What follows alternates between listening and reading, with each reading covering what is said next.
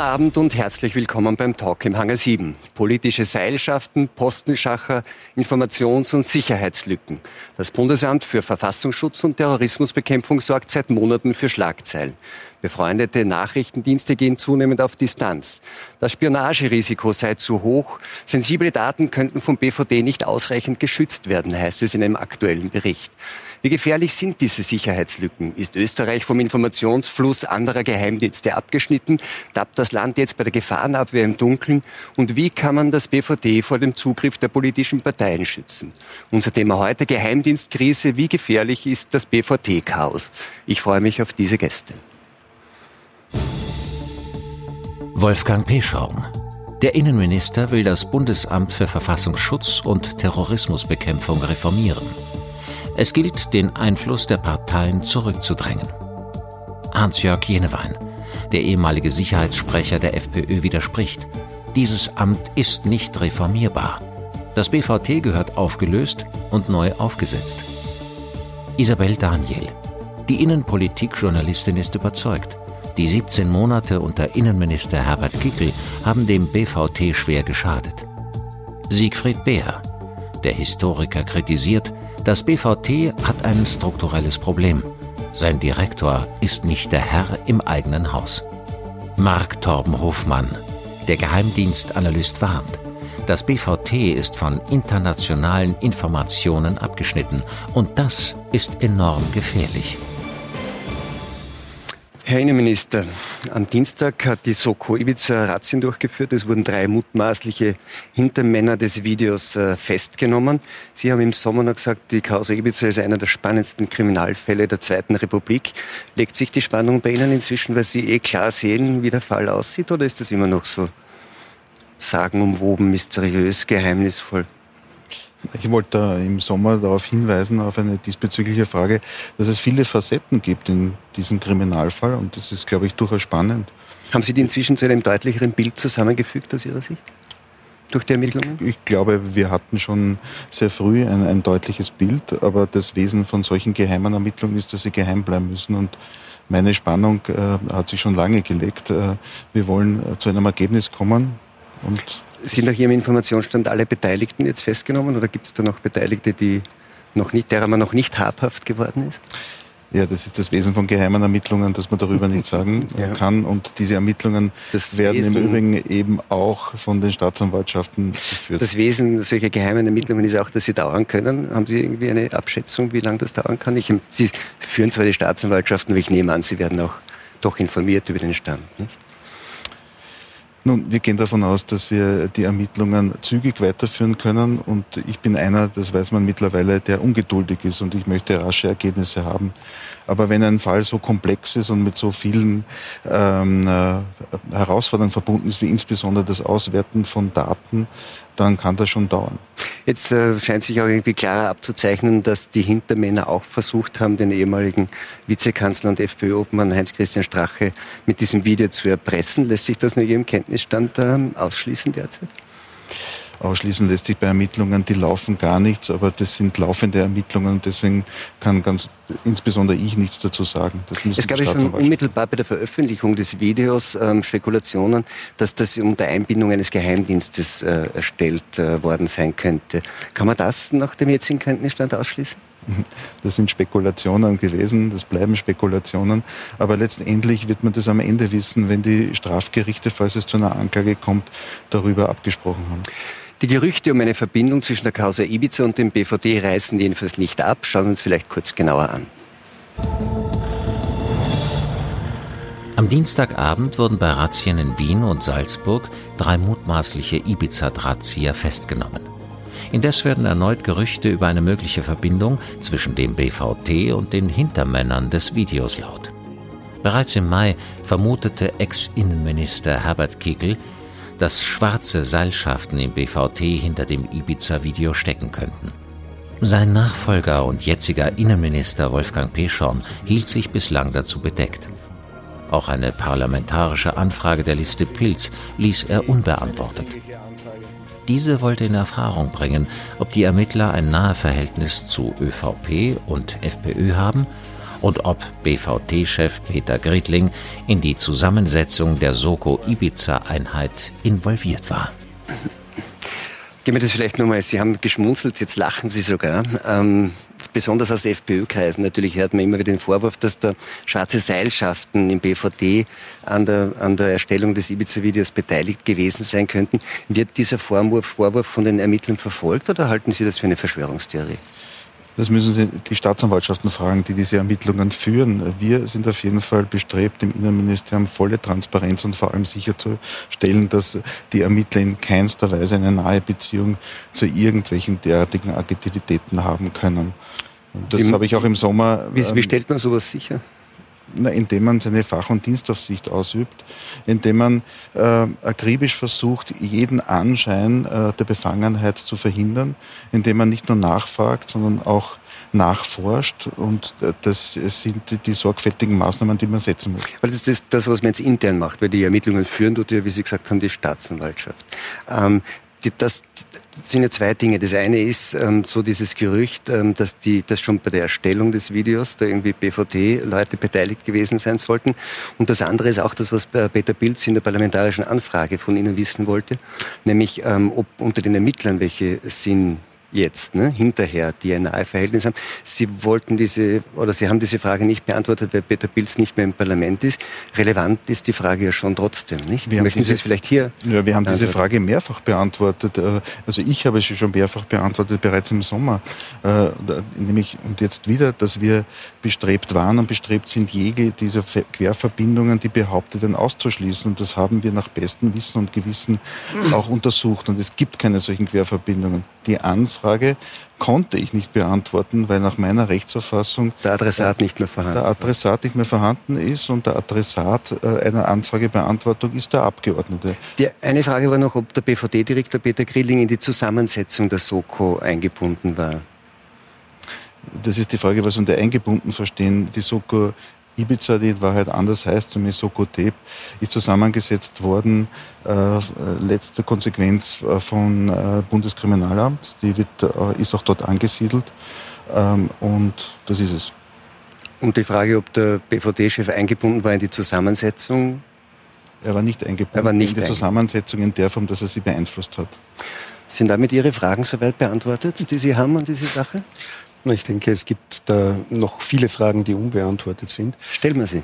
Ich werde sie natürlich stellen. Ich habe natürlich auch eine, eine, auch eine Feststellung in die Richtung, weil der Herr Bundesminister jetzt gerade gesagt hat, äh, wenn der Adressat nicht mehr im Parlament ist, äh, dann ist eine Frage nicht zu beantworten. Ich bin gespannt, ob er meine Anfrage, die noch in der Pipeline ist, beantworten wird. Ich bin zwar nicht mehr im Parlament vertreten, aber, können wir, hier auf kurzem aber Weg, eine, können wir hier auf kurzem Weg erledigen vielleicht. Ne? Na, 62 Fragen möchte ich hier jetzt nicht also, formulieren. Nehmen wir zwei, aber, drei. Aber unabhängig davon, äh, macht es natürlich immer ein Club, der dahinter steht, weil darum gibt es ja auch mehrere Leute, die sowas unterschreiben. Aber unabhängig jetzt Aber davon, den Club gibt es auch Den Club gibt es nicht mehr. Da, da, da stimme ich dem Herrn äh, Bundesminister durchaus zu.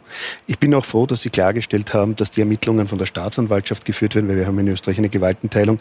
Das war in der Vergangenheit ja nicht immer so klar der Fall. Da hat man dann irgendwann einmal gelesen in den verschiedensten Zeitungen, dass ein Innenminister eine Hausdurchsuchung angeordnet hätte.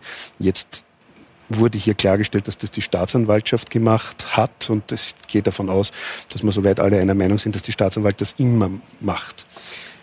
Ich denke, was sind denn Ihre wichtigsten Fragen? Die, die wichtigste Frage, und die hat eigentlich die Frau Daniel nicht als Person, aber die Zeitung, in der sie, in der sie, in der sie tätig ist, vor ein paar Tagen aufgeworfen, äh, wo hier kryptisch davon geschrieben wurde, dass mehrere dieser, dieser, dieser Leute, die jetzt dringend tatverdächtigt sind in der Causa Ibiza, ein Naheverhältnis beziehungsweise äh, eine, ein, ein, ein Arbeitsverhältnis mit dem BVD beziehungsweise mit dem Bundeskriminalamt in der Vergangenheit gehabt haben. Und da stellt sich für mich halt dann schon die Frage, ob das jetzt ein reiner Zufall ist, ob das irgendwelche, weiß ich nicht, Wasserträger sind, die halt dort gearbeitet haben, oder ob es hier auch einen politischen Konnex geben kann, nämlich dahingehend, äh, dass natürlich diese Neuwahlen insofern recht praktisch waren, auch für die ÖVP, weil der Untersuchungsausschuss, der im Parlament gelaufen ist, damit natürlich beendet war. Und genau dann in der Phase, äh, wo es interessant geworden wäre, wo man natürlich auch sich über bestimmte Personen im Detail hätte unterhalten können, einfach nicht mehr möglich war. Jetzt schauen wir mal, Sie haben gesagt, äh, die Frage ist, ob das ein Zufall ist. ob es ein Zufall ist oder nicht, kann man erst äh, wahrscheinlich erörtern, wenn man weiß, ob es so ist oder nicht. Ist es so? Also Ihre Zeitung hat ja tatsächlich ähm, in der Berichterstattung diesen Eindruck erweckt, dass da bei diesen Hintermännern, die jetzt auch äh, mhm. äh, festgenommen wurden, ähm, es da irgendwie sogar berufliche Verbindungen zum BVD gab. Nein, Ist das abgesichert?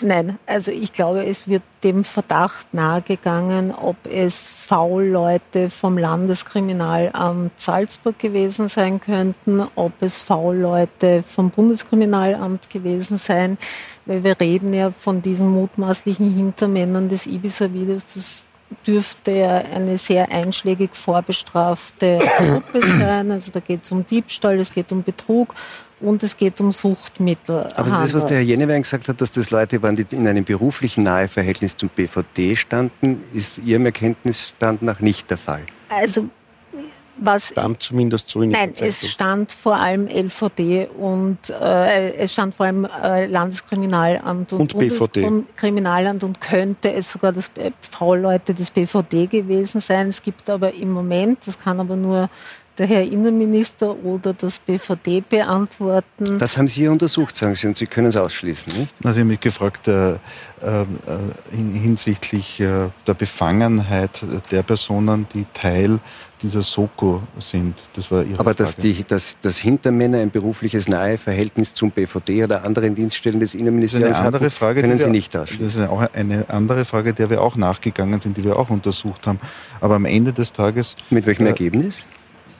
Am Ende des Tages werden das die strafbehördlichen Untersuchungen zutage bringen und deswegen sollte man auch diese Untersuchungen sehr rasch zu Ende bringen mit allen Mitteln, damit man auch diese Verdächtigungen, die immer wieder wiederholt werden und die natürlich auch einen anderen Hintergrund haben können, dass man solche Verdächtigungen in den Raum stellt, damit sie endlich einmal entweder vom Tisch sind oder sich bewahrheiten. Beruhigt Sie das? Trauen Sie diesen Untersuchungen? Oder haben Sie den Eindruck, weil Sie haben zuerst den Eindruck erweckt, dass da untersuchen dann so die Leute sich selber mehr oder weniger, dem können wir nicht so richtig trauen? Na gut, das war ja eine der Argumentationsketten auch äh, des Sebastian Kurz, dass man gesagt hat, der Herbert Kickl kann nicht mehr Innenminister sein, äh, weil er sonst gegen sich selber ermitteln müsste.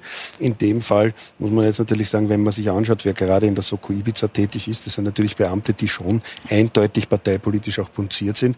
Äh, und wenn wir jetzt hier einer Spur folgen, die vielleicht Richtung ÖVP führt oder führen könnte, ich möchte es so formulieren, ja, dann stellt sich die Frage, ob diese Argumentationskette, die beim Herbert Kickl zur Abberufung des Ministers geführt hat, vielleicht bei der Soko Ibiza ebenfalls die eine oder andere offene Frage hier aufwirft. Könnten Sie der Argumentation folgen? Nein, ehrlich gesagt kann ich nicht folgen, weil wir müssen jetzt schon dabei bleiben, warum diese Regierung geplatzt ist. Da ging es um die Inhalte dieses Videos und es ging darum, dass da der Verdacht war für äh, Staatsaufträge, Parteispenden. Äh, wir kennen derzeit Ermittlungen in anderen Kausen, die genau in die Richtung gehen, die in diesem Video gesagt wurden, die Casino-Geschichte. Und Herbert Kickel da war das Argument sowohl vom Bundespräsidenten Alexander van der Bellen als auch von Sebastian Kurz. Er war zu der Zeit, als dieses Ibiza-Video gedreht wurde, FPÖ-Generalsekretär. Man müsste annehmen, falls diese Verdachtsmomente stimmen, dass er was davon gewusst hätte und damit wäre er der Falsche, der im Innenministerium begleitend Ermittlungen auch führt. Natürlich macht das vor allem die Justiz, aber... Ja, und der Minister macht es eigentlich gar nicht. Ne? Der mhm. ermittelt ja nicht. Herr Bär, Sie sind Historiker, befassen sich seit Jahrzehnten mit Geheimdiensten, also auch mit dem BVD. Jetzt ähm, sollte eigentlich ein Geheimdienst, wie, der Name sagt, eher im Geheimen vermitteln, wenn das seit einem Jahr zumindest alles so in der Öffentlichkeit ausgebreitet wird. Ähm, ist das nicht außergewöhnlich, auch Ihre Erfahrung? Also zunächst mal würde ich ähm, für unser Publikum betonen wollen, dass äh, das BVD kein Geheimdienst ist, ja. sondern ein Nachrichtendienst. Das ist ein großer und wichtiger Unterschied. Und sogar das nicht nur. Ja, ähm, und das andere, also dass in diesem Land seit Februar äh, 2018 äh, das passiert ist, was passiert ist und offensichtlich weiterläuft, ist wirklich eine Katastrophe. Nämlich, was ist die, passiert und was läuft weiter? Nämlich die, äh, sozusagen, die Verunsicherung nicht nur eines Amtes und auch einer, sagen wir, äh, Sicherheitsorganisation, sondern auch sicherlich der Bevölkerung, die keinen sehr hohen Wissensstand hat über unsere Nachrichtendienste und dann aber über die Medien eigentlich hier diese diese äh, äh, Interpretationen bekommen.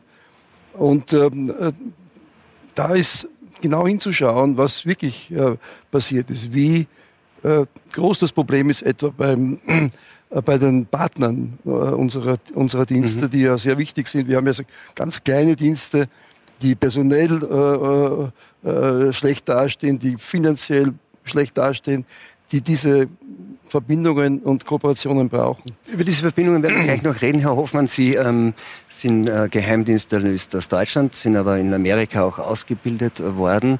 Ähm, wenn man jetzt von der internationalen Perspektive das anschaut, gibt es das öfter mal oder sehen Sie das, was da an BVD-Debatte läuft in Österreich, eher als einen internationalen Sonderfall? Es ist absolut außergewöhnlich und vor allen Dingen muss man auch sagen, ähm, hat es zu einer, zu einer Vertrauenskrise zumindest geführt. Ich will es mal so formulieren. Nachrichtendienstliche Arbeit ist, wenn sie gut läuft, unsichtbar. Das heißt, wenn ein Nachrichtendienst in den Schlagzeilen ist, ist das schon mal ein großes Problem. Das allein ist schon ein Vertrauensproblem für wiederum andere Nachrichtendienste und Partner. Die CIA und auch andere Nachrichtendienste verwenden gerne ein Akronym und das heißt NINO, das steht für Nothing In, Nothing Out.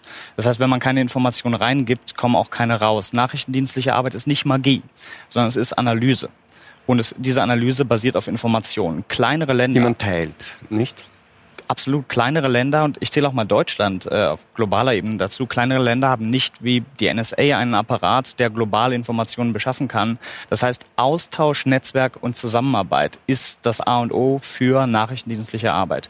Für kleine Länder, die sind extrem abhängig, um es mal hart zu formulieren, kleinere Länder sind ohne Hilfe anderer Staaten taub und blind. Und wenn dies Vertrauen international beschädigt ist, und ich will gar nicht darüber spekulieren, wer diese Razzia angeordnet hat und wie es passiert ist, aber es ist passiert. Und nun ist das BVD, BVT in den Schlagzeilen und das ist eine, eine Vertrauenskrise, die so schon definitiv ein Problem ist. Ja. Wie schätzen Sie denn das ein, was da 2018 passiert ist? Eh klar, das hat die Staatsanwaltschaft angeordnet und nicht der Innenminister. Aber Sie sind ja in Ihrer früheren ähm, Funktion, sind Sie ja jemand, der sagen, das behördliche Wirken sich sehr genauer anschaut, nicht? Und da hat man gesagt, also eigentlich, das war überschießend. Was war denn Ihr Eindruck von dieser Aktion 2018? Glauben Sie, dass das einer der wesentlichen Punkte dafür ist, dass jetzt diese Krise und diese Vertrauenskrise äh, besteht? Ist das das, was Sie von Ihren Internet internationalen Kontakten äh, zurückgespiegelt bekommen? Sie haben jetzt mich nach zwei Aspekten gefragt. Meine Einschätzung aus meiner äh, Tätigkeit als Präsident der Finanzburg und Anwalt der Republik und meine ähm, Reflexion aufgrund meiner Kontakte. Ich sage dann einmal zum, zum ersten Thema, ähm, mit Hausdurchsuchungen, mit Nachschauen bei Behörden sollte man sehr, sehr vorsichtig sein. Und das ist schlicht und ergreifend die Frage, ob man diese Sorgfalt damals im Jahr 2018 walten hat lassen. Das müssen andere beurteilen. Aber Sie haben es damals ja beurteilt auch. Ich, ich meine, man muss hier sehr, sehr sorgfältig sein. Ähm, äh, und es gibt ja auch gelindere Mittel. Ähm, das ist das eine. Aber zu beurteilen hatten das die Strafbehörden und in letzter Konsequenz ähm, die Gerichte. Das wissen ja, wie die Gerichte darüber entschieden haben. Das ist das eine. Das andere ist, äh, das, was hier geschehen ist, äh, ist eine, ein Szenario, das durchaus äh, sehr herausfordernd jetzt ist, um es aufzuarbeiten. Und das kommt nicht aus heiterem Himmel. Da gibt es viele Ursachen dafür. Und die auch die, davor liegen. Natürlich, sozusagen. selbstverständlich. Das ist ein längerer Prozess und wir müssen diesen Prozess stoppen. Wir haben ihn aus meiner Sicht gestoppt. Und wir müssen diesen, wir müssen nun eine Entwicklung einleiten, die zu einer Reorganisation führt und in letzter Konsequenz auch zu diesem Vertrauensgewinn wieder, der es ermöglicht, ähm, mehr als 100 Prozent für dieses Land zu leisten. Vertrauensgewinn und Vertrauensverlust ist vielleicht ein Stichwort. Ähm, die jüngste Aufregung rund um das BVD bezieht sich ja ähm, um eklatante, also da geht es um eklatante Sicherheitslücken, die offenbart wurden in einem Bericht befreundeter Nachrichtendienste. Vielleicht schauen wir uns auch das etwas genauer mal an. Europas Nachrichtendienste stehen in engem Austausch miteinander. Sie haben sich im sogenannten Berner Club zusammengeschlossen. Auch das österreichische BVT ist Teil dieses vertraulichen Netzwerks. Seit der BVT-Razzia im Februar 2018 äußerten die Partnerdienste immer wieder Zweifel über die Vertrauenswürdigkeit des österreichischen Verfassungsschutzes. Nun ortet der Berner Club in einem aktuellen Bericht eklatante Sicherheitslücken im BVT. Das IT-System und das Antivirenprogramm wären veraltet. Hacker könnten über das BVT-System auf das internationale IT-Netzwerk der Geheimdienste zugreifen. Außerdem könnten private Handys und Laptops in der Hochsicherheitszone der Zentrale genutzt werden. Das Spionagerisiko sei extrem hoch, möglicherweise zu hoch, um sensible Informationen mit Österreich zu teilen. Herr Minister, wann haben denn Sie von diesen Sicherheitslücken erfahren? Nur sehr rasch äh, nachdem ich Innenminister geworden bin am 3.6.2019. Also Sie hätten den Bericht nicht gebraucht, um das zu wissen? Na, ich habe den Bericht nie selbst in Händen gehabt, aber ich habe mich kundig gemacht als Innenminister, weil das meine Verantwortung ist. Und ich habe von diesem Bericht erfahren und ich habe von den 16 und nicht 156 äh, Empfehlungen erfahren. Und der Bericht ist nicht aktuell, er ist aktuell bekannt geworden in der Öffentlichkeit, aber er stammt aus dem Frühjahr 2019. Und das muss man hier auch mit aller Deutlichkeit sagen. Seitdem ist sehr viel passiert. Sehr viel passiert, nicht nur in der Umsetzung der Empfehlungen, sondern die Dinge, die hier in dem Bericht erwähnt wurden, dass es hier Zugriffe geben könnte von außen, dass es hier keinen abgesicherten Bereich gibt für die Verarbeitung von Informationen, die von befreundeten Diensten kommen, die sind behoben worden äh, mittlerweile. Äh, aber, aber das, was dort festgestellt wurde in dem Bericht, war jedenfalls etwas, wo Sie sagen, ja, das ist so, das, das, wissen wir auch und das wussten wir auch. Ich stelle außer Streit, dass es diesen Bericht gegeben hat mit, mit äh, diesen Feststellungen. Aber auf der anderen Seite muss man dann auch ganz klar festhalten, dass hier schon ein Prozess eingeleitet wurde, und zwar nicht von mir, äh, alleine, sondern bereits von meinen Amtsvorgängern. Äh, ist Im Jahr 2018 wurden bereits Reorganisationsmaßnahmen eingeleitet und wie ich im Sommer gesagt habe, ich habe dieses Projekt übernommen und versucht neu zu strukturieren und den, an die Gegebenheiten anzupassen. Ist es so, dass, was jetzt die Folge ist und was viele als so Analyse sagen, dass jetzt Österreich vom Informationsfluss mehr oder weniger abgeschnitten ist? Nein, das ist nicht die Folge. Also die Behauptung, die da jetzt äh, im Raum steht, der Hoffmann hat das auch angedeutet, dass das jetzt wohl so ist, das ist nicht ja, so. Es gibt ja Hinweise dafür. Es gibt Stellungnahmen von Leuten im Ausland, die offensichtlich äh, äh, diese Stellungnahmen äh, irgendwie äh, äh, herausgekriegt haben als, als Realität. Also ich denke, dass das eine echte Gefahr ist. Aber, aber sehen Sie, wie, wie, sehen Sie das? Also der Minister sagt, also das, was da jetzt im Raum steht, dass Österreich irgendwie abgeschnitten ist von diesem Informationsaustausch, sei nicht so. Sehen Sie das anders? Ja, ich, ich bin ja kein Insider naja, von haben, BVD, aber, aber, aber, aber ich vermute, Kontakt, dass nach diesen Vorfällen, und so etwas hat es in keinem anderen Land je gegeben, das, was mit dem BVD passiert ist, von der sozusagen eigenen Verwaltung und Regierung, wenn Sie so wollen, auch Justiz, das hat es ja noch nirgends gegeben. Das naja, das ja hat es schon gegeben, weil das, ja, wir, reden, wir reden von der Hausdurchsuchung 2018. Ich darf in Erinnerung rufen, es hat im Jahr 2017 eine Hausdurchsuchung im BVD gegeben. Es hat im Jahr 2016, Land, ah, es hat im Jahr 2016 eine Hausdurchsuchung im BVD gegeben. Es ist ja nicht so, dass diese Probleme und im Übrigen diese Hausdurchsuchung im Jahr 2016 äh, hat einen sehr engen Konnex auch mit unserem Partner in der Bundesrepublik Deutschland. Das heißt, das ist ja nicht so, dass das jetzt was völlig Neues wäre. Aber ich möchte auf Sie das, Frage das sollte aber auch Nein, das, interne das, Kontrolle das ist, sein. Ne? Ja, und das, das Problem ist, äh, das, was wir jetzt wissen aus diesem Bericht, und ich kenne ihn auch nur aus der Zeitung, wobei das war nicht so was Neues, denn dass wir Probleme haben mit der EDV, äh, dass die seit zehn Jahren mittlerweile äh, im, im BVD läuft und dass seit zehn Jahren bekannt ist, dass die nicht zertifiziert ist, um mit klassifizierten Dokumenten zu arbeiten. Das ist seit zehn Jahren bekannt.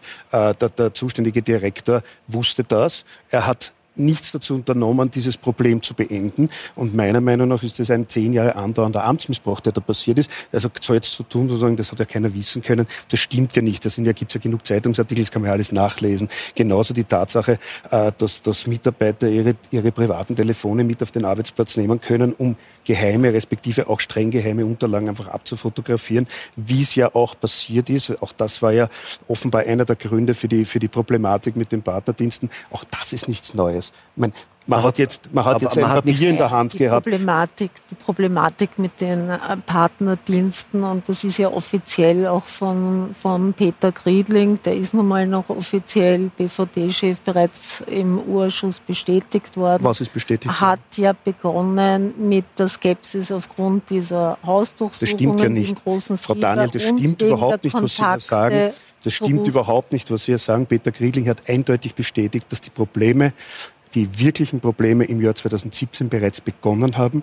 Ich darf auch im Übrigen daran erinnern, dass dieses Verfahren, das 2018 zu der Hausdurchsuchung geführt hat, ja kein Verfahren ist, das erst äh, mit, mit der letzten Regierung äh, eröffnet wurde, sondern dieses Verfahren wurde im Frühjahr 2017 eröffnet als, als Verschlussverfahren bei der WKStA. Also jetzt so zu tun und zu sagen, äh, da gab es dann eine neue Regierung und dann gab es die Probleme, das stimmt einfach nicht. Nein, Sie können es hier behaupten, Sie können es hier behaupten, Frau Daniel, es ist einfach nicht wahr. Sie können es mir glauben oder auch nicht. Es macht nichts. Ich kann über gewisse Dinge hier auch nicht so reden, wie ich gerne reden würde, weil ich in den entsprechenden Ausschüssen auch gesessen bin und auch gebunden bin. Aber ich kann Ihnen nur sagen, die Darstellung, die Sie hier versuchen zu sagen, Herbert Kickl wurde Innenminister, es gab die Hausdurchsuchung und dann kamen es die Probleme, ist einfach falsch. Ist einfach falsch. Nein, es gab drei, das habe ich ja heute schon hier gesagt. Nein, es gab zig Hausdurchsuchungen, äh, aber in dem Ausmaß, in dem es im Februar 2018 passiert ist, in der Art und Weise, von wem das durchgeführt wurde. Wie ja, von wem mit den Akten. Machen Sie keine Andeutungen, sagen Sie einfach, was Sie glauben, das falsch war. Nein, ich meine, dass die Art und Weise, wie man mit einem Verfassungsschutz, das ist das Bundesamt für äh, Verfassungsschutz und Terrorismusbekämpfung, das heißt, da geht es auch um die Sicherheit, so öffentlich zu diskreditieren. Sie wissen, der Großteil dieser Hausdurchsuchungen, das ist natürlich das Problem der Korruptionsstaatsanwaltschaft, ja. aber es wurde vorangetrieben auch durchaus vom Innenministerium. Können Sie das beweisen? Äh, das hat der Urschuss durch mehrere Aussagen. Sie wissen, ja, dass Aussagen Mitarbeiter vom Herrn Goldgruber. Aber vielleicht, bevor wir uns jetzt in die Details der Hausdurchsuchung vom Februar 2018 vertiefen, die Grundfrage, die sich, die sich da ergibt, ist, ist das ein Problem, nämlich auch jetzt im Kontakt mit den anderen Diensten und die Vertrauenskrise mit den anderen Diensten, ist das ein, ein Problem? Ich sage es mal so, dass Herbert Kickl und diese Regierung, äh, die quasi 2017 im, zu Jahresende ins Amt kam, oder ist das etwas, was es schon sehr viel viel länger gibt. Und wenn es das schon viel länger gibt, wer ist eigentlich dafür verantwortlich, dass es nicht behoben wurde? Ich, darf ich da ganz kurz sagen? Ich glaube, die Probleme des BVD bestehen schon sehr lange. Da, Bei der Gründung so, schon in Wahrheit. Äh, das war schon, genau. Also das besteht seit sehr langer Zeit unter all diesen Direktoren. Und ich persönlich habe mit sehr vielen auch aus diesem Amt gesprochen und die haben mir gesagt, ja, es gab vorher schon sowas wie eine Bronchitis im BVD. Also das BVD war schon krank und durch die Maßnahmen, die man danach gesetzt hat, ist eine schwere Lungenentzündung daraus entstanden. Und jetzt müsste es neu gegründet werden. Teilen Sie dieses Bild? die Staatspolizei, da war es auch Teilen Sie das Bild? Ich bin ja kein Mediziner, also aus ja. solche medizinischen Nein, aber so diese Urteile Grundfrage, es ist ja wirklich so, du sagst, hat das dort begonnen oder wie alt ist das? Und wenn es alt ist Nein. und bekannt ist, wer, es muss ja irgendwer dafür verantwortlich sein, dass es nicht behoben wurde, wenn es ein Problem Nein. gab. Ich glaube, wenn ich dazu kurz was sagen darf, ich glaube, genau diese, diese Schuldfrage, das ist immer viel Innenpolitik. Und da gibt es viel parteipolitische Interessen. Aber die globalere Frage, und wenn man das mal so ein bisschen aus dem Ausland betrachtet, und ich spreche nicht nur von Deutschland, sondern auch vor einem Jahr, also dass, dass Österreich vom Informationsfluss abgeschnitten ist, würde ich gar nicht als mein Statement klassifizieren, sondern es war ja, die Washington Post hat vor einem Jahr von Freeze Out gesprochen. Und Freeze Out in der Nachrichtendienstterminologie bedeutet kaltstellen. Ähm, ich würde es mal vielleicht. Und worauf äh, hat sich die Washington Post be bezogen?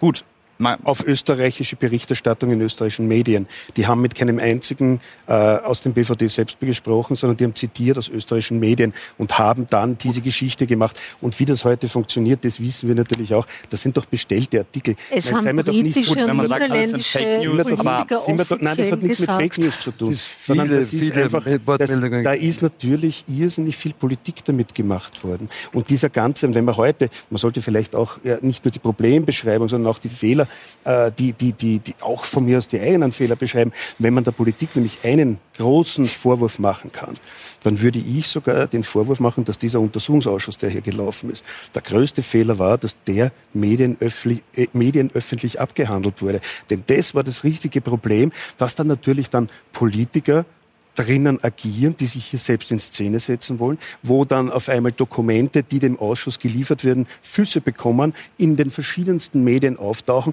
Und das hat dann im Endeffekt dazu geführt, dass hier ein Dammbruch passiert ist und dieser Dammbruch äh, die Situation mit verursacht hat. Diesen Fehler durch würde ich da, diesen Unterausschuss? Na, selbst, nein, nicht durch den Untersuchungsausschuss, natürlich, weil sowas über einen Nachrichtendienst, und Sie haben das zuerst gesagt, ähm, ein Nachrichtendienst agiert am besten, wenn man ihn nicht wahrnimmt.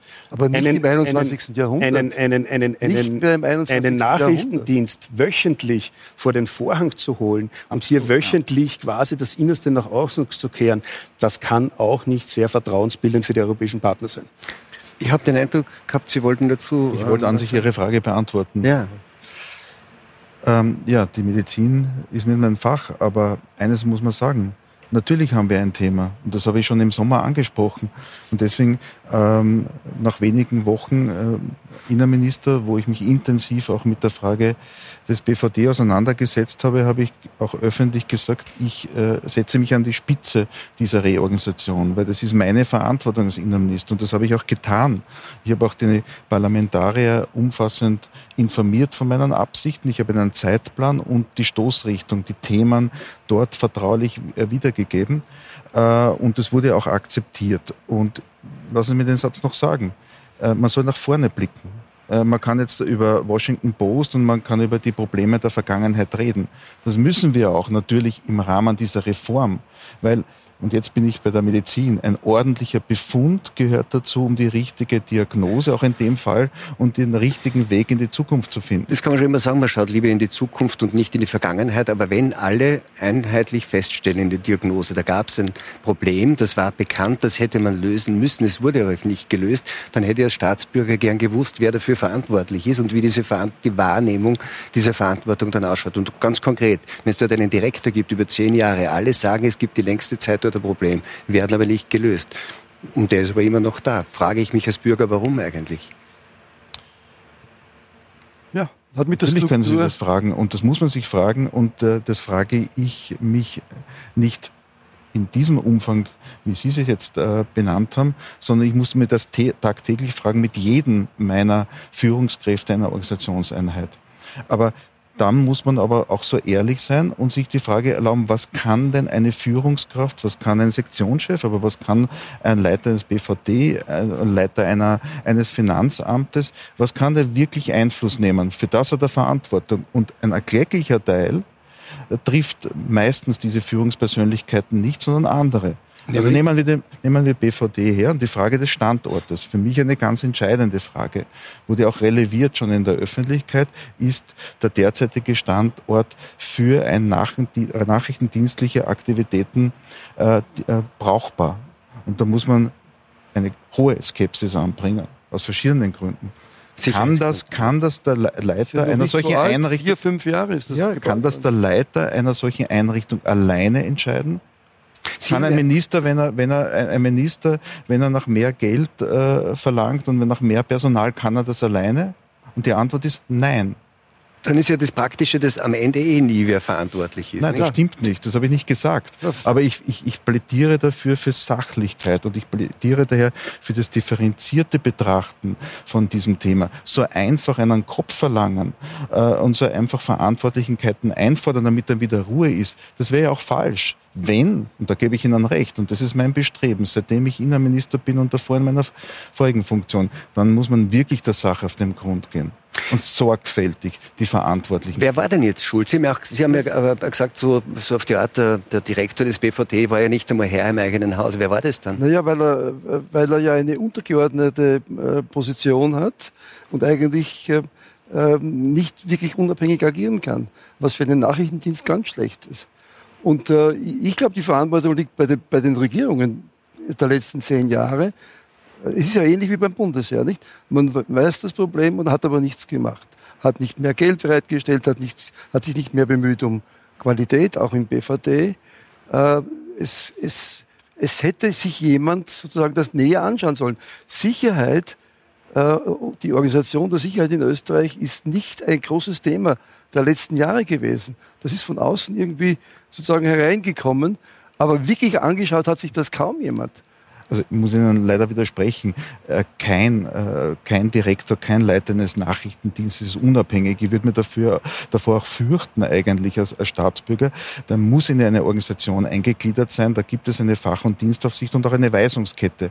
Aber wo ich Ihnen recht gebe, wenn Sie das gemeint haben, ist, es muss ihm natürlich äh, die Möglichkeit offen stehen, in seinem Verantwortungsorganisationsbereich auch, auch Entscheidungen treffen zu können, ja. äh, die sicherstellen, dass das, was er zu verantworten, auch funktioniert. Und da äh, ist ein ganz ein wesentlicher Punkt für mich, dass in der Zukunft durch gesetzliche Maßnahmen, hier wird der Gesetzgeber, der Nationalrat gefordert sein, sichergestellt ist, dass auf Personalmaßnahmen nicht unsachlich Einfluss genommen werden kann. Und das ist ganz offensichtlich, das weiß man aus dem Untersuchungsausschuss, äh, passiert. Es sind viele Personen an Stellen gesetzt worden, wo sie fachlich offenbar nicht in der Lage waren, diese Funktion auszuüben. Das müssen wir in der Zukunft das durch wird anderswo in Österreich auch der Fall sein, nicht Ja, das mag sein, aber, aber ich bin sehr froh, dass der Minister das klarstellt, weil äh, ich glaube, wenn man, wenn man äh, die Problematik unabhängig jetzt von den strukturellen Problemen, die es definitiv gibt, sich hier genauer anschaut, dann muss man natürlich auch sagen,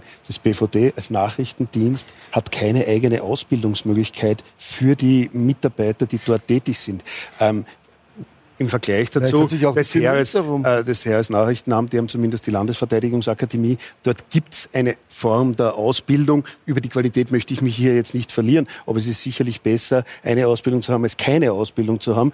Äh, es gibt bis zum heutigen Tag äh, kein, keine, keine akademische Begleitung für Tätigkeiten im Vergleich zu anderen Ländern, wo das sehr wohl der Fall ist. Und diese Qualitätssicherung, die hat in den letzten Jahren einfach gefehlt. Und da müsste man auch ansetzen, denn ein Gutteil der Probleme und, und, und aktuell natürlich äh, die Zeitung von der Frau Daniel freut sich natürlich, wenn sie jetzt Informationen kriegt, die sie spielen kann, weil das natürlich für eine Zeitung eine schöne Geschichte ist. Aber alleine die Tatsache, dass dann so ein Bericht, äh, der dann als geheim eingestuft ist, wiederum an die, den Weg an die Öffentlichkeit findet, das zeigt ja, dass es da drinnen auch ein personelles Problem gibt, wo vielleicht manche Leute den Ernst der Lage bis zum heutigen Tag nicht erkannt haben. Sie haben das ja zugespielt bekommen und dann ähm, auch äh, veröffentlicht. Sie waren ja daran beteiligt und dann äh, gab es eine Anzeige äh, durch das Innenministerium. Ich glaube, es ging um das ähm, ähm, um den Verrat von Staatsgeheimnissen. Hat Sie das überrascht?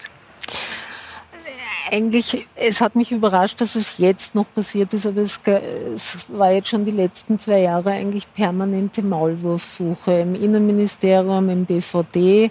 Und ich frage mich da schon, warum man nicht, man kann über alles diskutieren, aber warum man eigentlich immer Leute, die versuchen, Missstände zu veröffentlichen, nämlich auch aus dem Apparat, die machen das ja teilweise auch aus echter Sorge. Da gibt es ja mehrere Vorfälle, die wir in Österreich auch in letzter Zeit berichtet haben, versucht zu verfolgen und zu knebeln. Das geht eh über mehrere Innenminister hinweg anstatt diesen Vorfällen in all den Jahren. Inhaltlich auf den Grund. Genau. Sie, Sie, haben also, das klingt so, als ob Sie nach dem Motto Shoot the Messenger irgendwie gehandelt hätten.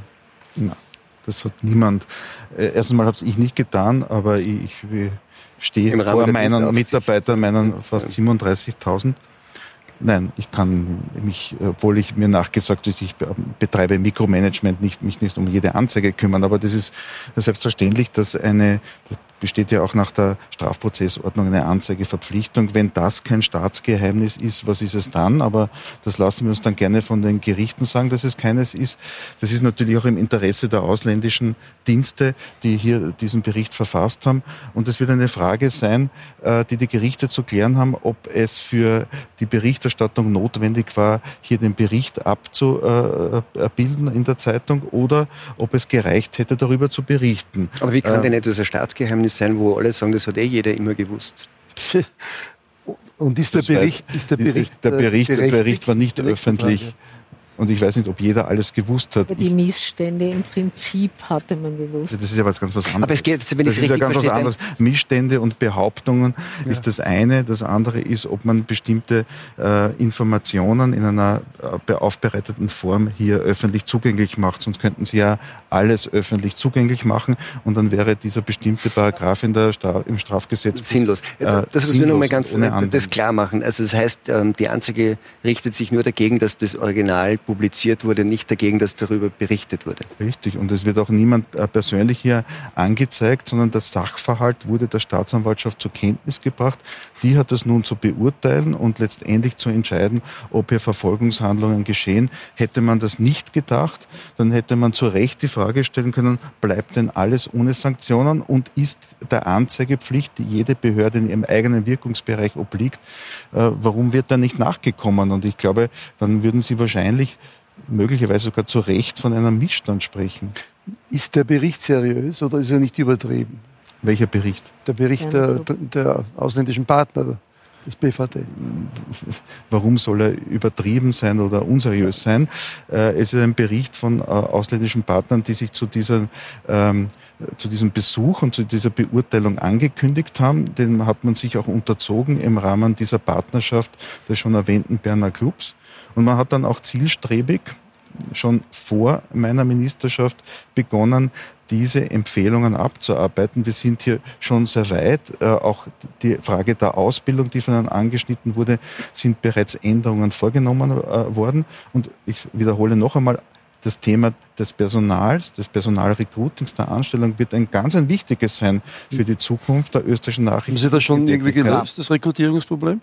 Das Rekrutierungsproblem als, als Ganzes ist natürlich noch nicht beendet, weil wir am Ende des Tages hier diese Vorschriften, die ich erwähnt habe. In welche Richtung kann man da gehen?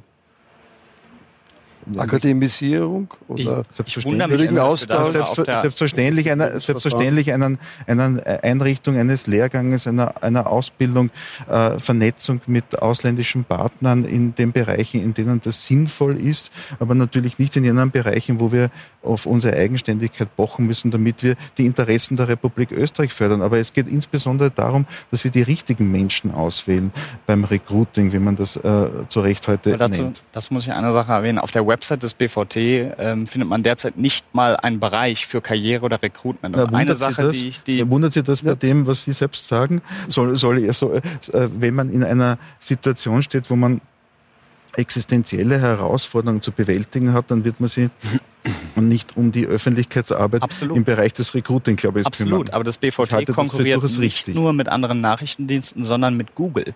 Denn wenn man die fähigsten IT-Leute der Welt haben will, dann muss man sagen, Google zahlt im Praktikum mehr als viele Nachrichtendienste für führende Positionen. Das heißt, der Konkurrent auf dem Arbeitsmarkt sind gar nicht unbedingt andere Dienste, sondern es sind IT-Unternehmen, die bessere Arbeitsbedingungen ja. und besseres Gehalt zahlen. Und da müssen teilweise, gerade in Europa, die Nachrichtendienste wirklich und jetzt, es ist schon wirklich kurz nach zwölf, daran arbeiten auch junge Leute ähm, anzuziehen. Das ist der alte Spruch nicht, if you pay peanuts, you get monkeys. Ja, ne? selbstverständlich. Und das Problem, das Sie jetzt ansprechen, ist ja auch, und da sind wir jetzt in der Struktur drinnen, dass das BVD, als es gegründet wurde, äh, eher ein, ein, ein, ein Twitter-Dienst ist, der auf der einen Seite kriminalpolizeiliche Tätigkeiten äh, vollzieht und auf der anderen Seite nachrichtendienstliche Tätigkeiten. Und, und unter, dieser, unter diesem Zwangsproblem steht jetzt natürlich dieses Bundesamt seit seiner Gründung, Absolut. weil eine Polizeieinheit äh, was anders macht als ein Nachrichten. Darf ich was vorstellen, dass wir uns über diese strukturellen Fragen dann noch mehr unterhalten, wenn wir jetzt in die Reform, äh, in die Reformsachen gehen. Wir waren jetzt beim Recruiting und da spielt nicht nur die Frage eine Rolle, ob das die besten IT-Leute sind und ob man mit,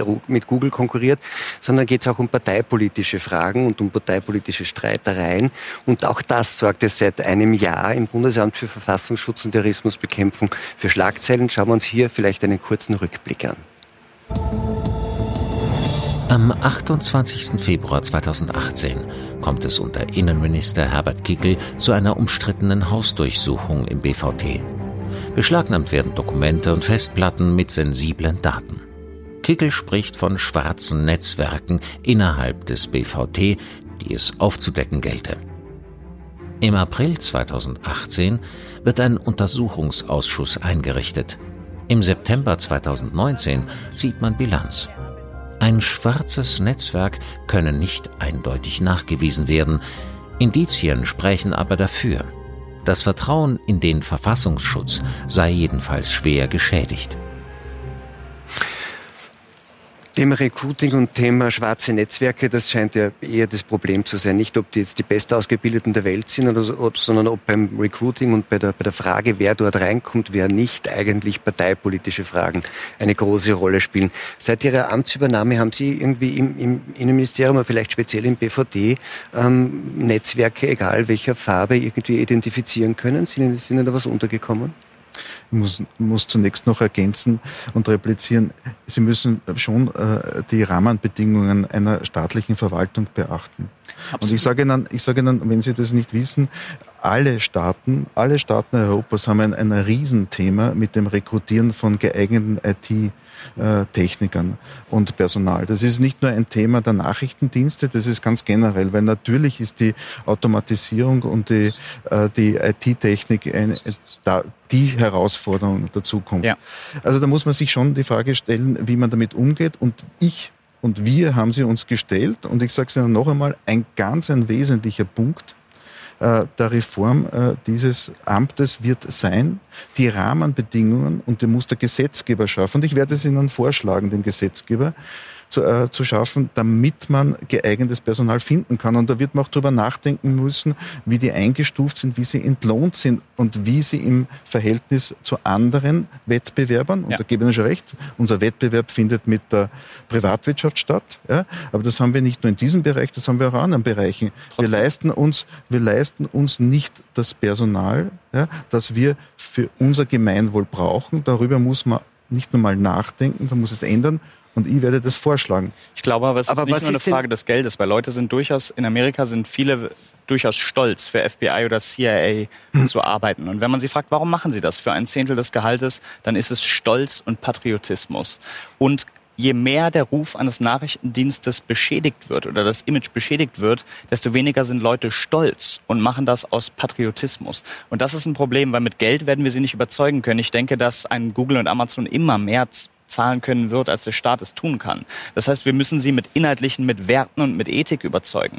Und wenn Nachrichtendienste immer nur als ähm, schmuddelig oder unethisch dargestellt werden, was sie de facto ja nicht sind, aber man hört immer nur von den Skandalen leider, dann wird es sehr, sehr schwierig, Leute inhaltlich zu überzeugen, das aus intrinsischen Antrieben zu tun.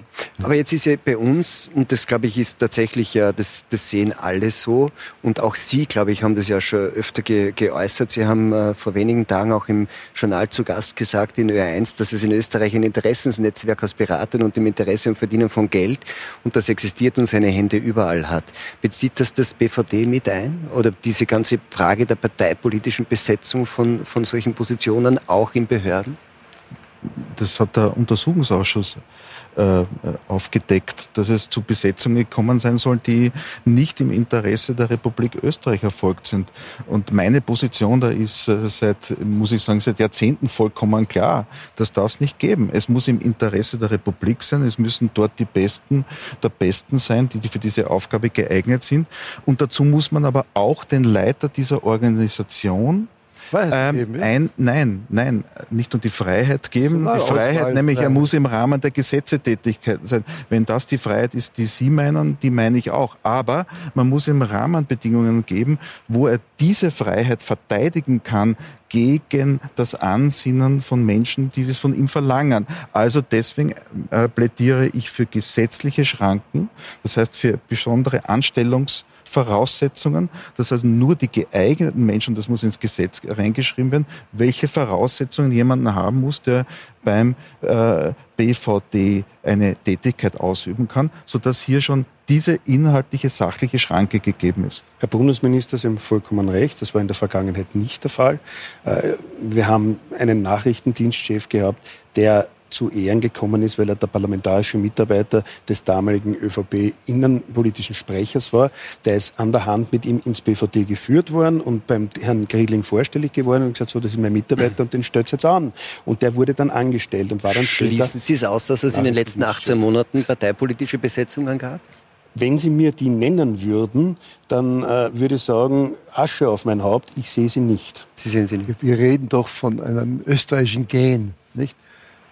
Das ist in der ganzen Zweiten Republik wurden Posten fast in der Regel mit nur mit dem Unterschied, Freunden wissen Sie, besetzt. Nur mit dem, ob, ob, mit dem Unterschied, das ist. Mit, mit, mit dem Unterschied, sind vielleicht ein bisschen ausgeschlossen. Mit dem Unterschied, dass ich persönlich recht gut weiß, äh, was in den letzten 18 Monaten im BVD passiert ist. Und darum kann ich hier die parteipolitische äh, äh, Einfärbung ausschließen, äh, weil das ja auch mehrmals Thema sowohl im Untersuchungsausschuss, aber im ständigen Unterausschuss auch war.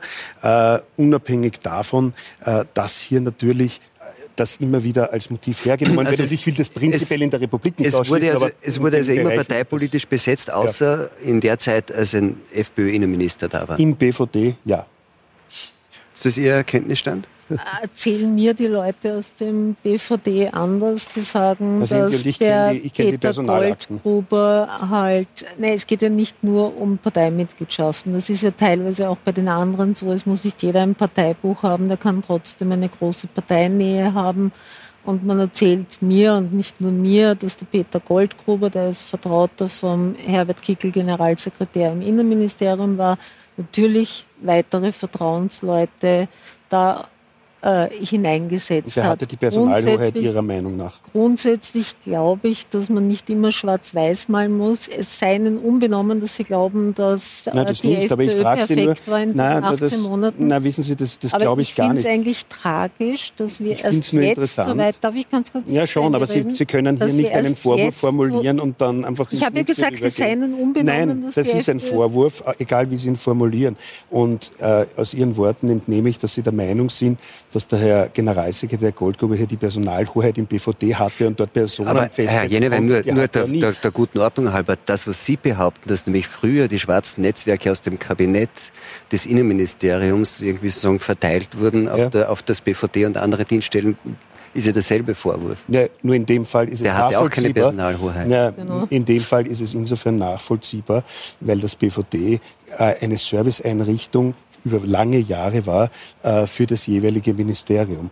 Mit dem das, das war einfach so, indem man sich als Abgeordneter dort bei SMS, und das wissen wir aus dem Ausschuss, Nachrichten besorgen konnte und die wurden dann auch zurückgeschickt. Das ist ja völlig undenkbar, so etwas. Ja. Mich würde interessieren, Herr Minister, wie Sie das definieren wollen. Ähm, es gibt keine Ausbildungen für BVD-Tätigkeit momentan in Österreich. Nicht?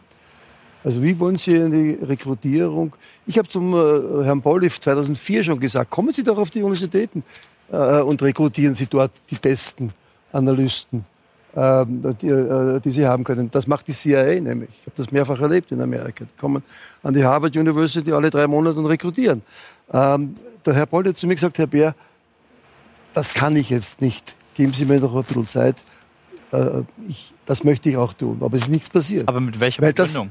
Warum, warum sagt er, kann er? Na, weil es, weil es in diesem Land diese Tradition nicht gibt. Also man hat also in der Staatspolizei und auch im BVD hat man ja im Wesentlichen bei der Polizei rekrutiert, nicht? Und da sehr oft eben politisch nahestehende Leute oder auch anders wie nahestehende. Ihre Aber Kopf, nicht nach Qualität der Ausbildung. Die, Kopf, Qualität die Kopfbewegung des Innenministers ja. hat jetzt nicht sehr nach Zustimmung ausgesehen. Das waren zufällig und gänzlich also. unerwünscht natürlich. Okay. Äh, aber ich kann nur noch einmal äh, zur Sachlichkeit mahnen. Das Thema ist hier, was gibt es für Rahmenbedingungen? Und die Rahmenbedingungen geben die Gesetze in Österreich vor für, für, einen, für einen Staatsbediensteten. Und ich möchte auch Ihnen noch einmal entgegnen, ich muss Ihnen sagen, die, die, die Leidensfähigkeit, die Leidenschaft für den Beruf, ja, die habe ich bei wahnsinnig vielen, äh, nicht nur in der Republik äh, per se, sondern vor allem auch im, im Bereich des Innenministeriums, in der Polizei entdeckt, in der Kriminalpolizei in, äh, im Bundesamt für Verfassungsschutz und Terrorismusbekämpfung. Also die ist da. Aber ich gebe Ihnen recht, dass man sie fördern muss und dass man die Rahmenbedingungen dafür schaffen muss, dass äh, die Menschen in Ruhe dieser Leidenschaft im Interesse der Bürgerinnen und Bürger Aber versuchen wir es noch einmal im Klartext, und, und das bedeutet ganz konkret, ich sage noch einmal, wir müssen gesetzliche Rahmenbedingungen schaffen, die verhindern, dass Einfluss auf Personalbesetzungen genommen werden kann, können, die unsachlich sind. Es müssen fachliche Kriterien gesetzlich definiert werden, Anstellungserforderungen, wie ich es genannt habe. Es wird es gibt schon äh, ein Ausbildungsprogramm neu und es wird in Zukunft wenn es nach mir geht, ein Ausbildungsprogramm gehen, wo es Lehrgänge gibt. Wir haben das auch schon in anderen Bereichen in der Polizeiausbildung, das soll es dort geben.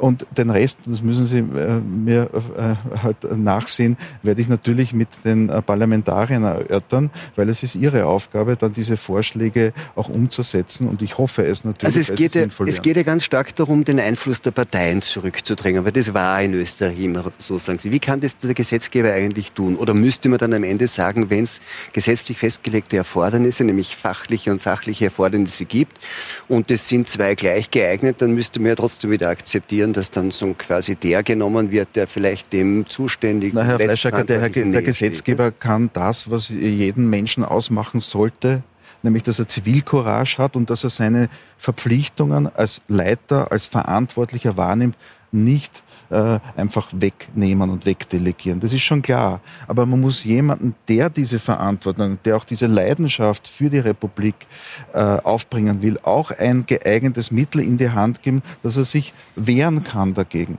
Und wenn er schutzlos ist, dann wird das ganz schwierig in einer, äh, in einer äh, Kultur, da gebe ich Ihnen durchaus schon recht, die über Jahrzehnte vielleicht gelernt hat, vor einem Zuruf schon etwas zu machen. Aber für mich war das, für mich war das nie eine Option. Aber ich kann ja noch sagen, ich habe, ich habe mit dieser Einstellung nicht immer äh, den Zuspruch von politischen Parteien geerntet. Aber oft ist der Einfluss von Parteien, nur um das zu ergänzen, sehr, sehr implizit. Man muss sagen, in der, in der nachrichtendienstlichen Arbeit sind Dinge selten schwarz oder weiß, sondern ganz oft grau. Nur mal als kurzes Beispiel. Wir reden im Moment viel über Hate Speech und das finde ich einen sehr kritischen Begriff, denn Hass oder Wut, formuliere es mal so, ist noch kein Verbrechen. Ich darf wütend sein und ich darf sogar Dinge oder Leute hassen. Das heißt, die Grenze, wann etwas für Nachrichtendienste bedeutsam wird, ist sehr, sehr fließend. Und Parteien ziehen oft nicht die Grenze zwischen extrem oder nicht extrem, wie es eigentlich sein sollte. Denn mir ist vollkommen egal, ob ein Attentäter sagt, alle Ungläubigen sind schuld, alle Kapitalisten oder Rechten sind schuld oder alle Linken sind schuld. Worauf die sich berufen, ist mir vollkommen egal. Für mich verläuft die Grenzlinie zwischen extrem oder nicht extrem. Bei Parteien ist das oft ein bisschen verschoben. Man merkt, dass je nachdem, ob wir über den rechten oder linken Rand sprechen, teilweise auf bestimmten Augen man ein bisschen nachlässig ist. Wenn man jetzt aber fragt, man muss sich das nicht so vorstellen, dass da der Innenminister beim, beim äh, Nachrichtendienst anruft und da Anweisungen gibt, was jetzt gemacht werden darf und was nicht.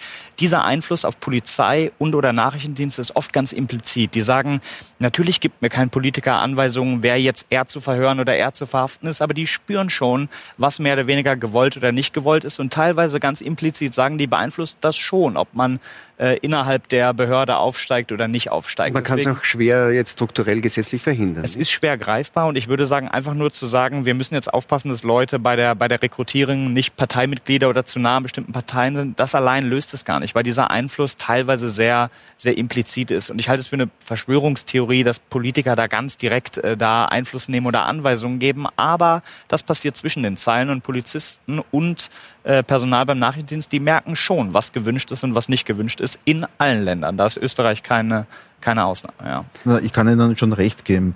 Äh, das ist äh, sehr kurzsichtig, wenn man das auf Einflussnahmen von Parteien beschränkt. Das ist ja geradezu lächerlich zu glauben, das ist unser größtes Problem. Und eines der größten Probleme in, übrigens global ist die Einflussnahme von Interessennetzwerken, die darauf äh, drängen, dass die Staaten und ihre Einrichtungen ihre Ziele verwirklichen, das Handwerk für sie erledigen. Und da muss man aufpassen. Das ist nicht, jemand, der bei einer Partei ist, legt zumindest offen, in welcher Gesinnung er äh, anteilig ist. Aber äh, Interessensnetzwerke nie. Sie wollten? Ich wollte noch, äh, weil Sie sagten, Sie wollen wieder Lehrgänge einrichten und so weiter. Innerhalb des Ministeriums, innerhalb der, der Polizei, innerhalb des BVD. Habe ich nicht ihr gesagt. Braucht, ihr braucht, brauchen wir nicht ein akademisches Programm ein breites Programm, ein Masterprogramm, wo junge und äh, schon im Dienst stehende Leute und auch für die, weitere, für die Weiterbildung wirklich eine Bildung kriegen können, die auch über dieses Land hinausweist. Also machen wir doch ein Masterstudium, was weiß ich, an der, an der Donau-Universität äh, Krems, wo wirklich die Zukunft des, auch der BVD-Leute ich habe das nicht, Ich habe das nicht gesagt. Sie, Sie, Sie greifen etwas auf, was ich schon gesagt habe. Ich habe gesagt, wir haben bereits solche Ausbildungen äh, äh, im Programm der Polizei. Das gibt es seit Jahren äh, für die Polizei. Und wir werden äh, so etwas weiterentwickeln, auch für den Bereich des Nachrichtendienstes. Dort gibt es äh, nämlich derzeit noch. Und und wir sind aber schon am Weg dorthin. Und ja. das, das wird es geben, wenn, wenn wir diese Reform in in dieser Form äh, weiterentwickeln können. Und Ausbildung, Weiterbildung ist ein ganz ein wichtiger Faktor. Ja. Stichwort fordern das nämlich schon seit Jahren und ihr ignoriert das alles. Ne? Wer ignoriert ja. ihr? Wer ist ja. ihr? Ich bin nicht ihr. Ja, nein, Politik, auch Die Wissenschaft fordert viel, aber man muss auch immer die Rahmenbedingungen sehen. Und ich wir könnten jetzt hier natürlich über die Rahmenbedingungen reden. Natürlich auch auf genau. wir, wir, sind jetzt gerade bei so quasi wie bei, bei, bei, Reform. Und Recruiting, das haben wir jetzt, glaube ich, äh, einigermaßen durch. Ja. Es geht ja auch um die Verhinderung, wenn man so will, eines zu politisch besetzten und zu politisch organisierten Verfassungsschutzes. Sind es dann nur diese Rekrutierungsmaßnahmen ja. oder kann oder muss man da auch in der Organisation und Struktur was tun? Also ich bin der Meinung, dass das ein strukturelles, ein großes strukturelles Problem ist. Ich habe es zuerst kurz ange, angerissen, nämlich dieses, diese, dieses Twitterwesen BVD, das sowohl kriminalpolizeilich auf der einen Seite und nachrichtendienstlich auf der anderen Seite agiert. Meiner Meinung nach müsste der Nachrichtendienst aus dem BVD herausgelöst werden. Äh, ich bin sowieso der Meinung, dass das BVD, so wie es heute aufgestellt ist, nicht mehr reformierbar ist. Ich bin der Meinung, man müsste das ins Bundeskanzleramt geben als Nachrichtendienst, wie auch immer man das dann nennt, ob das BVD neu als Arbeitstitel heißt oder sonstiges, und sämtliche Spitzenpositionen neu ausschreiben. Ich denke, nur, also so nur die nachrichtendienstliche Komponente. Nur die nachrichtendienstliche Komponente. Das sollte, das sollte bei der Polizei im BMI bleiben, wo das dann zu äh, geordnet wird. Und dazu brauche ich natürlich im Bundeskanzleramt eine Koordinationsstelle, einen Staatssekretär, der hier koordiniert zwischen Innenministerium, zwischen Außenministerium und auch zwischen Verteidigungsministerium, weil wir reden hier vom BVD. Wir haben ja noch einen zweiten Dienst beim Bundesheer und auch das ist also ein offensichtliches, ja, aber das andere ist ein, ein, ein, reiner interner Dienst. Aber alleine die Tatsache, dass die nicht institutionalisiert miteinander reden, sondern nur dann, wenn zufällig die Chemie der jeweiligen Leiter stimmt und dann, dann, dann reden sie und tauschen sie sich aus und wenn diese Chemie nicht stimmt, dann machen vielleicht beide parallel dasselbe. Das sind einfach Dinge, die können abgestellt und darum glaube ich, wir brauchen eine Koordinationsstelle von mir aus im Bundeskanzleramt, wo dann der Nachrichtendienst auch angesiedelt sein. Relativ eindeutiger, klarer, struktureller Vorschlag. Was halten Sie von dem? Ich glaube, man sollte solche klaren Vorschläge, wie Sie sie äh, jetzt äh, gerade qualifizieren, natürlich auch sachlich anschauen. Und die sachliche erste äh, Frage ist, wie schaut unsere Sicherheitsarchitektur in Österreich aus? Und es gibt drei Dienste, wurde erwähnt, Abwehramt, Heeresnachrichtenamt und BVD und die haben ganz unterschiedliche Aufgaben, ganz unterschiedliche Aufgaben. Und natürlich vernetzen die sich in den Bereichen, in denen es notwendig ist. Also ich kann mir äh, jetzt schwer vorstellen, dass die Institutionalisierung eines Staatssekretariats hier, hier zu einem Informationsfluss, zu einer Verbesserung führen würde. Aber letztendlich, nochmals, das ist eine Frage, die man mit dem Abgeordneten erörtern wird müssen. Ich kann und will hier dem nicht vorgreifen. Man aber muss das eine ist die, kritisch anschauen. Das eine ist die Koordinierung, aber das andere ist die, und die Forderung gab es ja öfter, und das wollte irgendwie auch Sie noch einmal fragen, diese, diese Trennung von nachrichtendienstlicher Komponente von der kriminalpolizeilichen. Glauben Sie, dass das, äh, dass das ein entscheidender Punkt ist? Wenn Sie mich als Bürger oder als, als Demokrat auch fragen, würde ich sagen, je weniger die Macht zentriert ist, desto besser ist es. Wenn Sie aus rein sozusagen nachrichtendienstlicher äh, Perspektive fragen, ist es umso besser, je mehr man das Ganze bündelt. Weil diese Aufgliederung, der Föderalismus, die verschiedenen Städte, Kantone, Bundesländer, das ist einfach für, für polizeiliche und nachrichtendienstliche Arbeit ist das ein Riesenproblem. In Amerika gibt es ein Konzept, die haben sogenannte Intelligence Fusion Centers. Das sind quasi Knotenpunkte, wo Informationen zusammenlaufen. Das hat man auch auf nationaler Ebene in Europa probiert und hat damit extrem gute Erfahrungen. Aber es hat eben immer geheißen, dass eines der Probleme, das, das befreundete und ausländische Dienste mit der Konstruktion des Österreichischen haben, ist, dass wenn sie nachrichtendienstliche Informationen weitergeben, dass die, wenn es dann kriminalpolizeiliche Ermittlungen geben, automatisch, wenn man so will, in den Akt der Staatsanwaltschaft kommen und darüber an die Öffentlichkeit mhm. gelangen und dass das ein Grund sei, warum man eher zurückhaltend ist mit Informationen. Nicht? Trotzdem ist ja der Bedarf, miteinander zu sprechen und sich zu vernetzen, da. Die Tatsache, dass der Berner Club existiert, und jetzt, wo darüber schon so viel berichtet wurde, ist es ja auch äh, sozusagen kein Geheimnis mehr. Die Tatsache, dass der Berner Club existiert, dass quasi die Chefs der Nachrichtendienste sich privat, sinngemäß bei einem Glas Bier, informell treffen, um sich auszutauschen, zeigt ja schon, dass es, es so mangelt. Ist das nicht. Also schon, aber es ist keine, keine wirklich legitimierte ähm, Institution. Es ist ein informelles Treffen und das ist schon Teil des Problems. Es ist institutionalisiert, es gibt Arbeitsgruppen, man, man tauscht sich inhaltlich es aus. Es gibt mehrere Gruppen, es gibt auch an, außer der Berner Aber keinen europäischen Geheimdienst. Und das ist auch gut so, weil Europa kein, kein Land ist und wir nicht die Vereinigten Staaten von Europa sind. Aber es gibt einfach einen riesigen Bedarf, sich zu treffen, miteinander zu sprechen und zu koordinieren. Und wenn ich teilweise höre, dass, äh, dass Kripo-Beamte auf WhatsApp oder Facebook sich austauschen, mhm. weil sie einfach sagen, die ganzen offiziellen offiziellen Wege dauern zu lang und sind zu langsam, dann ist das ein wesentlicher Teil des Problems. Wir, wir sind leider am Ende unserer Zeit und möchte Herr Minister von Ihnen noch so die drei wichtigsten Punkte äh, hören, die Sie mit der Reform ähm, des BVD ähm, so quasi verbinden. Was sind die drei wichtigsten Schritte Ihrer Meinung nach, die Sie jetzt setzen müssen? Äh, wir haben mit der Reform begonnen. Die Reform ist auch auf Schiene. Wichtig ist, dass wir jetzt wieder eine Beruhigung schaffen und diese öffentliche Diskussion äh, ordentlich beenden. Ordentlich meine ich damit, dass wir sie nicht äh, mundtot machen, diese Diskussion, sondern die Antworten finden. Deswegen bin ich auch heute hier gewesen. Ähm, wir müssen hier einen rasch breiten Konsens finden mit dem Parlament, mit den Abgeordneten. Das ist ganz wichtig, dass diese Reform getragen wird vom Parlament. Und wir müssen. Äh, das wäre eher prozedural. Inhaltlich? Was sind und, da und inhaltlich, wie schon gesagt, inhaltlich brauchen wir in einer Zeit des globalisierten Terrors, in einer Zeit der, des, der globalisierten Bedrohung natürlich einen Nachrichtendienst. Aber wir brauchen nicht einen Nachrichtendienst, den die USA hat und wir brauchen auch keinen Nachrichtendienst, den andere Staaten haben. Wir brauchen einen, der auf die Bedürfnisse der Republik Österreich und Interessen der Bürger dieses Landes zugeschnitten ist. Und da wird man sich die Frage stellen müssen, die, die heute hier in den Raum gestellt wurde, ist das eine richtige Aufgabenzusammenführung? Äh, Sie haben es gesagt, Zentralisierung ist gut. Ja? Äh, das sieht man bei anderen Staaten. Und wir haben das Glück in Österreich, dass wir eine Bundespolizei haben, dass wir die Polizei äh, zentralisiert haben. Das hilft uns sehr. Und da muss man auch noch eines dazu sagen. So schlecht so schlecht ist der Zustand der österreichischen Polizei äh, und insbesondere auch des Nachrichtendienstes äh, nicht, weil sonst hätten wir in den letzten Jahren hier wohl einige Ereignisse gehabt und die wir nicht gehabt haben. Und deswegen muss man auch den Menschen, die seit Jahren diese Arbeit verrichten, auch äh, Danke sagen bei all, bei all den Problemen, die in den letzten Monaten bekannt geworden sind ich sag muss auch, in die Zukunft ich, sag, ich kann sein. auch nur mehr Danke sagen, weil wir tatsächlich am Ende unserer Zeit und sogar schon drüber sind. Ich sage Danke, Frau Dandil und Ihnen für diese Diskussion. Wir werden ja sehen, wie die Reform des BVD ähm, entweder noch in, unter dem Interims, wie nennt man das, ähm, Bundesminister Wolfgang Peschorn oder vielleicht auch in der nächsten Legislaturperiode noch immer des Innenministers Peschorn zustande kommt. Ihnen einen schönen Abend und bis zum nächsten Donnerstag beim Talk im Hangar 7.